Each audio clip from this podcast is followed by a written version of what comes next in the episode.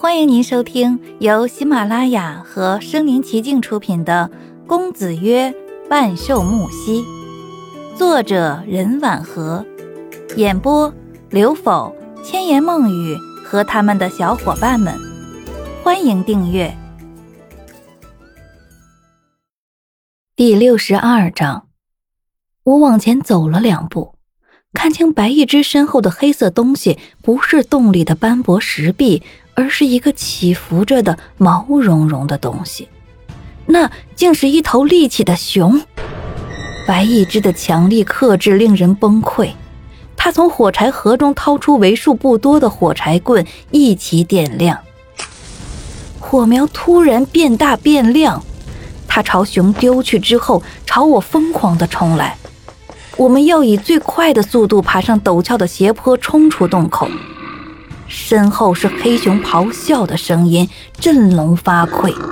我和白一只全身每一根神经都在促使我们拼命地往上爬，可是脚下的碎石太多，我从拉着我的白一只手中滑了下去。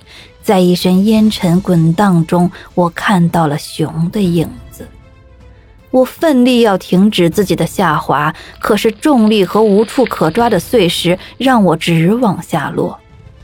最让我绝望的是，我停落的位置正是黑熊的脚边。黑熊高立着，就像一堵随时可能会倒塌的墙壁。他低头看着我，充满好奇，那个模样就像一个充满探知欲的孩子。忽然。身后又传来呼呼啦啦石头滚落的声音，是白一只回来救我。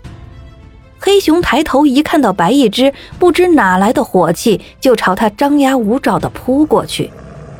紧急关头，怕他一口吞了白一只，我下意识地抱住黑熊的腿，毛茸茸的，就像结实的圆柱子。黑熊突然就停下动作，低头看着我，我也惊讶地看着他。一种奇怪的想法在脑海盘旋，这头黑熊好像不怎么讨厌我。白一只也发现了黑熊微妙的态度。我松开黑熊的腿，尝试着从他身前缓慢移开。黑熊就是那么愣怔地看着我，一副丈二和尚摸不着头脑的神情，这让人十分纳闷。平静的世界还没有维持一刻钟，直立着的黑熊忽然趴在地上，呲牙咧嘴地盯着我和白一只，发出怒吼声。白一只抱着我逃走，刚转过身，就看到了站在身后的木西。黑暗中，木西居高临下地盯着黑熊，黑熊露出狰狞的样子，变得十分狂躁，做出要战斗的姿态。可是却一步步的在往后退着。白一只对我说道：“快走！”我朝木西说道：“木先生，快走！”你们先回去，我没事。我伸手拉住木西的手腕说道：“他是熊，不要逞强，快走！”木西一边嘴角挑起一抹浅淡的笑意，问道：“你开始担心我了？”生死关头，木西的样子很让白一之愤怒。他朝木西说道：“好自为之。”白一之使出大力气将我带出洞穴。就在这时，一大批人也赶了过来，他们在商量下洞营救木西的方案，而我焦急地等在洞口，在心中埋怨木西逞强。刚才明明可以跟我们一起出动，却摆出一副要和黑熊血战到底的样子。难不成他高估自己，在洞中出了意外？我越想越气，越气越难过，越自责。刚才为什么不把他给拉出来？就在山里的几个壮汉准备下洞时，木西从洞口出来了。他全身衣服干净，丝毫不沾尘土。就连发型都是纹丝不乱，一众人感到不可思议。其中一个山里人朝着木西问道：“木先生，你还好吧？”木西点点头。那个人继续问：“熊？”木西抬起眼睛截断那人的话，不屑的反问道：“熊？他乖乖的睡着了。我惊奇于木西的云淡风轻，仿佛刚才什么事情都没有发生。他的心理素质真是不比常人，完全不把熊放在眼中。接下来，木西派人分头去寻找安竹。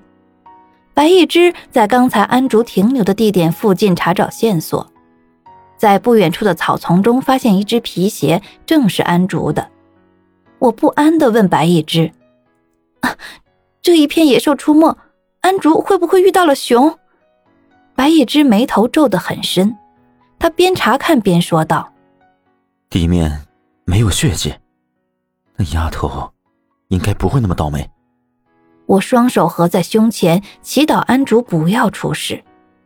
就在这时，白一只在草丛中捡起一样东西，他直起身来凝视着那物件，眉头深锁。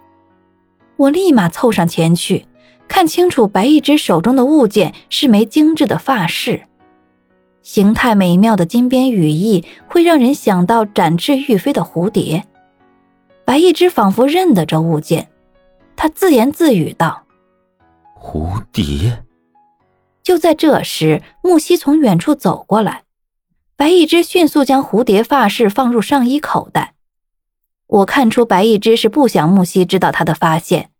所以在木西询问有什么线索时，我没有吭声，而是提着安竹的鞋子愣在那里，把该说的话留给白一之。白一之对木西说道：“人可能是被掳走的，山路崎岖，相比安竹被藏起来，多安排些人搜山吧。”木西看一眼我手中的鞋子，挑起一边眉毛说道：“人都已经安排好了，我们先回去。”啊，不行，我留在这里等安竹。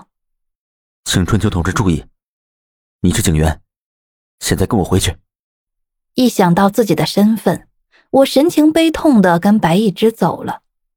在从木西身边经过时，他张开嘴想要对我说什么，最后又轻轻闭上了嘴巴，看着我离开。